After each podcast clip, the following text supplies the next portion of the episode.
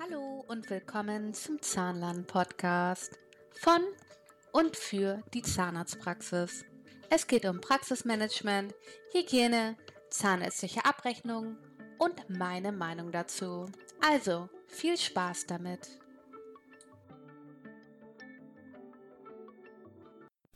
Hallo und willkommen zu einer neuen Folge von Steffis Zahnland Podcast.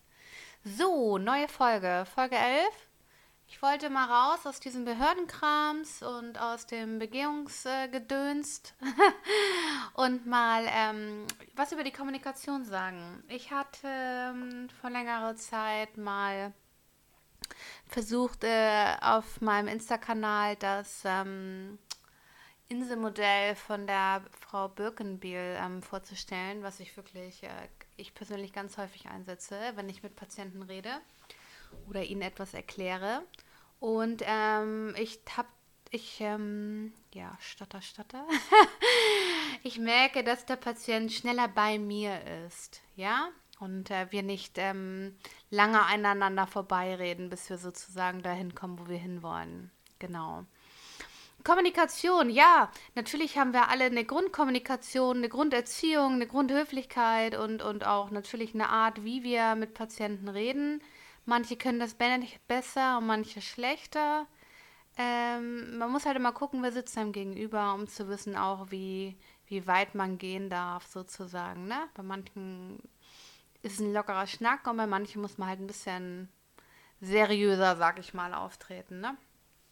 Ich gehe jetzt nicht darauf ein, auf die rechtliche Sache äh, bezüglich der Kommunikation bezieh beziehungsweise bezüglich der Aufklärungspflicht. Ähm, mein Podcast dreht sich heute wirklich um die Aufklärung der Patienten. Ähm, ich möchte mein Drei-Stufen-Modell vorstellen, welches ich coache, äh, wenn ich das in Praxen vorstelle. Wie gesagt, die Rechtslage will ich jetzt nicht debattieren. Natürlich äh, ist rechtlich jetzt approbierte Zahnarzt in der Pflicht, die Aufklärung an Patienten zu leisten.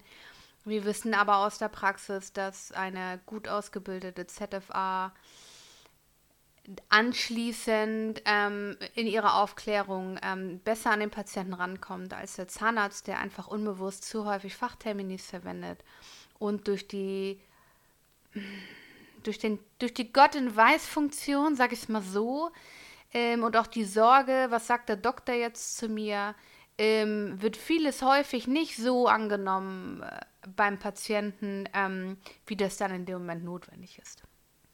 Genau, deswegen, wobei dieses Drei-Stufen-Kommunikationsmodell natürlich auch der Zahnarzt anwenden kann. Also darum geht es letztendlich nicht. Aber meiner Erfahrung nach ähm, ist es eher die gut ausgebildete ZFA, die ZMV, die äh, zusammen mit dem Kostenvoranschlag oder der Kostenbesprechung ähm, da auch nochmal ein ähm, bisschen mehr erzählt. Natürlich nach vorherigerer, intensivster Aufklärung seitens des Zahnarztes. Wie ich schon in einem anderen Podcast gesagt habe, ich weiß nicht welche Folge, äh, geht es erfahrungsgemäß dem Patienten, der kann nicht beurteilen, ob der Zahnarzt oder die Zahnarztpraxis jetzt äh, fachlich besonders gut ist. Natürlich sind alle fachlich gut, ähm, aber ob die so auch ganz zu ihm passt oder das alles so für ihn die richtige Praxis ist, sagen wir es mal so. Äh, der Patient entscheidet immer nach Empathie, Sympathie und Verständnis. Ja, dass er versteht, äh, was wird wie bei ihm gemacht. Es gibt ja verschiedene Arten von Praxen. Ne? Es gibt Praxen mit einem ganz klaren Konzeption.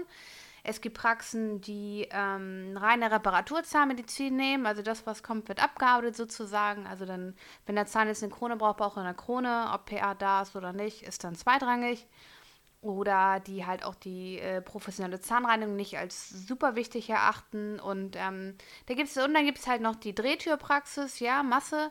Ähm, viele Zahnärzte, viele Patienten und dann wird äh, nach Masse gearbeitet. Gibt es, wie gesagt, verschiedene Modelle ähm, an Praxen. Ähm, aber alle Praxen, egal wie man arbeitet, ähm, haben ja immer das Bedürfnis sozusagen, seine eigentliche Konzeption oder das, was er als äh, Zahnarzt oder Sie als Zahnärztin als richtig und gut erachtet für äh, Ihre Patienten, dass das so an den Patienten vermittelt wird, dass er es versteht, dass es für ihn, ähm, genau, dass es, dass es für ihn äh, verständlich ist. Ich habe gerade schon gesagt, dass es versteht, ne?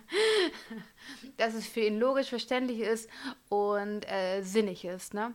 Und da gibt es halt verschiedene Methoden und verschiedene Kommunikationstechniken, die man dann nutzen kann, um sozusagen äh, mit dem Patienten besser zu kommunizieren, ohne, wie gesagt, dass man aneinander vorbeiredet. Es gibt ganz viele Praxen, die äh, mit NLP arbeiten. Ich persönlich bin kein Freund von NLP, ist jetzt hier nicht die schlechteste Geschichte, da hat jeder so seine eigenen Steckenpferde. NLP ist es nicht meins, wobei ich immer ähm, das Pacen empfehle, das habe ich in der Hypnose gelernt, soll aber auch eine NLP-Technik sein, also da beschneidet sich das sicherlich. Ähm, Genau. Also erstmal darf man natürlich keine Berührungsängste haben, mit einem Patienten zu reden. Das ist das allererste. Ne? Man sollte schon fachlich wissen, was man erzählt. Das bringt ja nichts, wenn man irgendwie was über eine Zahnreinigung erzählt, aber gar nicht weiß, welchen Nutzen die Zahnreinigung eigentlich für den Patienten hat. Ne? Also da sollte natürlich schon Hintergrundwissen bei sein. Und immer muss man natürlich ob als Zahnarzt oder als ZFA, hinter dem stehen, was man sagt. Also wenn man zum Beispiel eine NRM-Krone ganz furchtbar findet und niemals eine haben möchte, dann ähm, ist es natürlich schwierig. Äh, NRM ist jetzt das schlechte Beispiel, ne? Wenn man zum Beispiel total gegen Vollkeramik ist, warum auch immer. Und man will dem Patienten eine Vollkeramikkrone oder Brücke ähm, ja nicht verkaufen, so das falsche Wort, aber ihnen schon darstellen, dass Vollkeramik die bessere Variante ist im Vergleich zur NEM oder Regelversorgung. Nicht nur neben den Kosten, sondern auch aufgrund anderer Dinge. Und man steht aber eigentlich gar nicht dahinter und findet das viel zu teuer und man zockt ja den Patienten ab und ah, der kann sich das sowieso nicht leisten. Bei solchen Gedanken ähm, wird der Patient entweder gar nichts machen oder sich für die Regelversorgung entscheiden, außer er ist vorinformiert und weiß selber ein bisschen was. Aber es sind die wenigsten Patienten.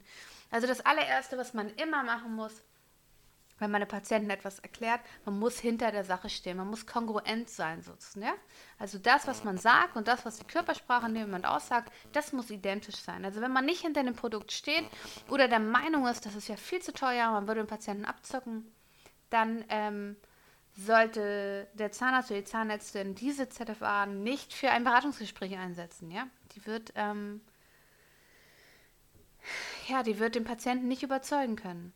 Wichtig ist immer, dass wenn man den Patienten aufklärt, egal worum es geht, Zahnreinigung, Zahnersatz, parodontale Vorbehandlung, Keimtest, diverse Dinge, die einer Zuzahlung bedarf oder die, einer, die eine private Leistung sind, die es nicht über die gesetzliche Krankenkasse die man nicht über die gesetzliche Krankenkasse abrechnen kann, dann ist es immer, immer wichtig, dass man nicht mit den Gedanken ähm, den Patienten aufklärt, dass man ihnen etwas verkaufen möchte. Weil das, wir sind Zahnarztpraxen, ne? wir sind medizinische Dienst, schon Dienstleister, aber im Medizinbereich, wir verkaufen ja nichts.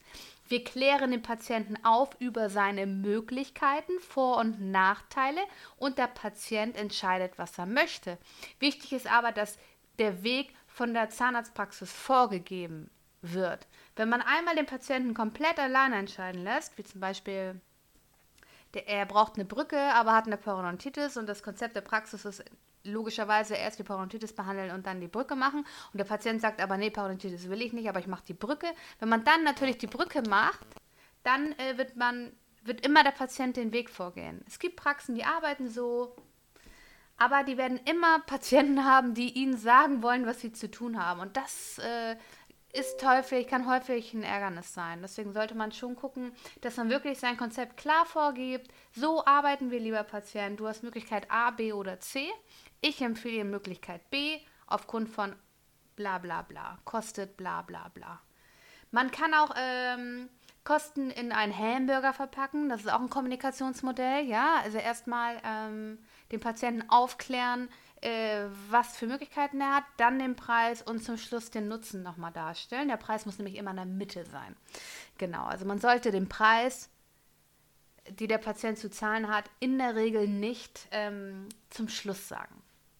Das ist auch eine ganz gute Kommunikationstechnik. Jetzt aber jetzt nochmal, fangen wir nochmal von vorne an. Also, man sollte kongruent sein. Also, ne, auch mit dem Gedanken hingehen, ich kläre den Patienten auf, und versuche ihm den Nutzen so darzustellen, dass er sieht, dass das für ihn eine gute Behandlung wäre, die zwar mit Kosten verbunden ist, die aber über die ausreichende Leistung hinausgeht und für den Patienten für seine Zähne zum Vorteil sind. Das ist Kongruenz sein. Dann sollte man gucken, dass man den Patienten paste. Pasten heißt nichts anderes als spiegeln oder kopieren, ja? Man soll ein bisschen die Körpersprache des Patienten annehmen. Das schafft eine gewisse Nähe für den Patienten unbewusst. Das ist ganz unbewusste Körpersprache-Technik, ja. Das heißt, nicht übertrieben, aber so ein bisschen, wenn er die Beine überkreuzt, auch die Beine überkreuzen, wenn er die Hände vor die Brust nimmt, auch Hände vor die Brust nehmen. Nicht übertrieben darstellen, das machen die nämlich gerne mit NLP. Nicht so übertrieben, sondern ganz unbewusst, einfach ganz äh, leicht die Pose einnehmen, die der Patient einnimmt. Das ähm, schafft Vertrauen und seitens des Patienten ein äh, positives Feedback, ganz unbewusst. Der nimmt die Person ihm gegenüber positiver wahr. Das heißt, er ist offener für die Argumente. Ja? Manche Patienten denken, oh, jetzt kommt da jemand und hier, der will jetzt hier ganz viel Geld von mir. Und ähm, man soll dem Patienten gleich vermitteln, dass man jetzt nicht mit ihm redet, weil man Kohle will oder Geld, sondern dass man mit ihm redet, weil man ihn einfach über seine Möglichkeiten aufklären möchte. Möglichkeit A, B, C, wie ich schon sagte. Ne? Ähm, wenn man einem Patienten drei Möglichkeiten offeriert, nimmt er zu 80 Prozent die mittlere Variante auch nochmal vielleicht für bestimmte Dinge, die man aufklärt. Ähm, die Mittelklasse wird am häufigsten genommen. Das ist so bei Füllungstherapie ganz häufig. Viele klären ja nur bei Kassenversorgung und Composite-Restauration auf und dann wird es meistens so, so 50, 50, 60, 40 die Entscheidung der Patienten. Ähm, wenn man aber ähm, Kassenfüllung, äh, Composite-Restauration und als dritte Alternative ähm, Inlays äh, anbietet, nehmen mehr Patienten die Composite-Restauration, die sonst die Regelversorgung nehmen würden. Ich weiß nicht, warum das so ist, aber es ist so. nicht zu billig, nicht zu teuer, ja? Ähm, genau. Und als drittes äh, nutze ich hauptsächlich fast immer beim Zahnersatzgespräch, bei der Zahnersatzaufklärung, wenn ich auch gleichzeitig die Kostenaufklärung mache. Natürlich nachdem vorab intensiv von dem Zahnarzt der Zahnärztin auch nochmal aufgeklärt wurde nach Möglichkeiten ähm, nutze ich immer das Inselmodell von Birkenbiel. Das Inselmodell von Birkenbiel sagt aus, dass unsere Erfahrung, unser Wissen und unser Geist, jeder hat ja andere Erfahrungen gemacht und ein anderes Wissen. So. Und dass am Anfang einer Kommunikation jeder seine eigene Wissensinsel hat und wir gar nicht wissen, was der andere weiß oder wie weit der schon vorerfahren ist. Und durch eins, zwei, drei, vier Fragen, die man vorab dem Patienten stellt, bevor man einfach drauf losredet, kann man schon erfahren, was der Patient weiß. Also ich habe die Erfahrung gemacht, dass ganz, ganz viele Patienten glauben, dass eine Brücke etwas Herausnehmbares ist. Und das ist ja nicht korrekt. Eine, ähm, und einfach durch Fragetechniken wissen Sie, was eine Brücke ist, können Sie sich vorstellen, was das ist oder auch wenn ich einen Befund sehe, dass er schon eine Brücke hat, dann sage ich, Sie wissen doch, wie äh, Oberkiefer links, da haben Sie ja eine Brücke, so wird das aussehen, wir machen dies und das. Ähm, Stelle ich sozusagen eine, eine Brücke zwischen den Inseln dar. Ja, dass ich dann weiß, welchen Wissensstand hat der Patient ähm, bezüglich einer Brücke oder auch Implantate. Viele können sich auch nicht so wirklich was unter Implantaten vorstellen. Und ähm, dann erkläre ich das sehr, sehr bildlich, was ein Implantat ist. Ich vergleiche das immer mit einem Bildaufhängen, ja? Also erst ein Loch bohren, dann kommt ein Dübel rein. Der Dübel muss einheilen, was ja bei der Wand nicht so ist, aber beim Implantat und dann später kommt die Schraube und dann wird das Bild aufgehangen, ja. Das sind so einfach einfache, ähm, für den Patienten verständliche Darstellungen, die der Patient versteht, wenn man mit ihm darüber redet, was er für Möglichkeiten hat. Aber wenn der Patient schon drei Implantate hat, dann muss ich dir nichts vom Dübel in der Wand erzählen. Dann fühlt er sich auch leicht verarscht. Deswegen ist immer wichtig, kurz fragen oder kurz äh, ansprechen. Sie haben ja bereits Implantate. Wollen Sie darüber noch mehr wissen? ähm, einfach sich ein bisschen durch Fragetechnik äh, herausfinden, genau wie viel zahnmedizinisches Wissen auf der Insel des Patienten ist. Also viele haben ja gar keine Vorstellung, was ja auch absolut richtig ist. Woher sollen sie das wissen? Und deswegen ist es ganz wichtig, durch das Inselmodell herauszufinden, welches Vorwissen der Patient hat. Genau. Das sind eigentlich so die drei Sachen, die ich als äh, sehr wichtig empfinde in der Patientenkommunikation. Ähm, man muss hinter dem stehen, was man sagt. Wie gesagt, es gibt ZFAs, die bestimmte Dinge, warum auch immer, ähm, nicht preislich angemessen finden. Dann ähm, passt das nicht, dass sie über Prophylaxe aufklärt oder über andere Dinge. Ähm, und auch selbst ähm, der Zahnarzt sollte natürlich auch hinter dem stehen, was er tut oder die Zahnärztin. Also ich fasse nochmal zusammen. Man sollte kongruent sein, also hinter dem steht, hinter dem stehen, ähm, was man macht. Äh, wichtig ist natürlich grundsätzlich, dass man eine klare Konzeption hat, dass auch jeder weiß, wie äh, die Konzeption in der Praxis ist und was gemacht wird und welche äh, Zuzahlungs- oder äh, Eigenzahlerleistungen werden angeboten in der Praxis, warum, wieso, weshalb. Das kann man ja alles mit so ein paar internen Fortbildungen mit den Mitarbeitern einmal durchgehen, dass man weiß, hier, wir bieten das an, dies, jenes und dafür ist es gut. Ähm, das Beste ist sowieso, wenn ähm, in der Praxis alle die gleiche Sprache sprechen. Also wenn schon beim am Telefon bei Patienten, die einen 01-Termin machen wollen, gefragt wird, ob er eine Zahnreinigung möchte. Dann, ähm, wenn er ins Zimmer reinkommt und die ZFA schon fragt, machen wir heute auch eine Zahnreinigung. Und wenn dann der Zahnarzt noch in den Mund guckt und fragt, wann war denn die letzte Zahnreinigung, dann redet die ganze Praxis darüber, dass das notwendig ist. Und der Patient merkt, okay, wenn alle sagen, irgendwie gehört das dazu zum Nachschauen, dann gehört es wohl dazu und dann soll ich mir mal Gedanken machen, ob das vielleicht doch wichtig ist und dass ich das tue. Also deswegen ist zumindest also sehr wichtig, dass das ganze Team sozusagen weiß, wie die Konzeption der Praxis ist und ähm, was gemacht wird und ähm, genau, wie das äh, für die Patienten gewünscht ist. Dann äh, pacen, wie gesagt, also Patienten so ein bisschen spiegeln, kopieren, äh, Nähe schaffen, ihm das Gefühl geben, dass man ihn ernst nimmt, dass er wichtig ist, dass man nicht von oben herab spricht, hier, du musst jetzt dies und das, sondern einfach sagt, das und das und das, so sieht es aus im Mund, das und das sind die Möglichkeiten, das können wir machen. Ähm, wählen Sie zwischen A, B und C. Das ist sehr, sehr wichtig. Und als letztes, wie gesagt, durch Fragetechnik ähm, das Birkenbier-Modell ähm, nutzen. Genau. Ich glaube, das war's für heute. Ich hoffe, das war jetzt kurz, knapp und verständlich hier in meinen 16 Minuten. Ähm, genau. Wenn es gefallen hat und äh, ihr seid Apple-Nutzer, würde ich mich über eine Bewertung äh, über Apple Podcasts sehr freuen. Ähm, Fragen, Kritik, konstruktive bitte oder irgendwas anderes, ähm, Steffi at steffisanland.de oder bei Facebook oder auf Instagram bin ich auch. Bei Instagram bin ich eher vertreten als bei Facebook. Ähm, also, ich würde mich über jeden Like freuen. Ansonsten äh, schönen Tag und bis zum nächsten Mal.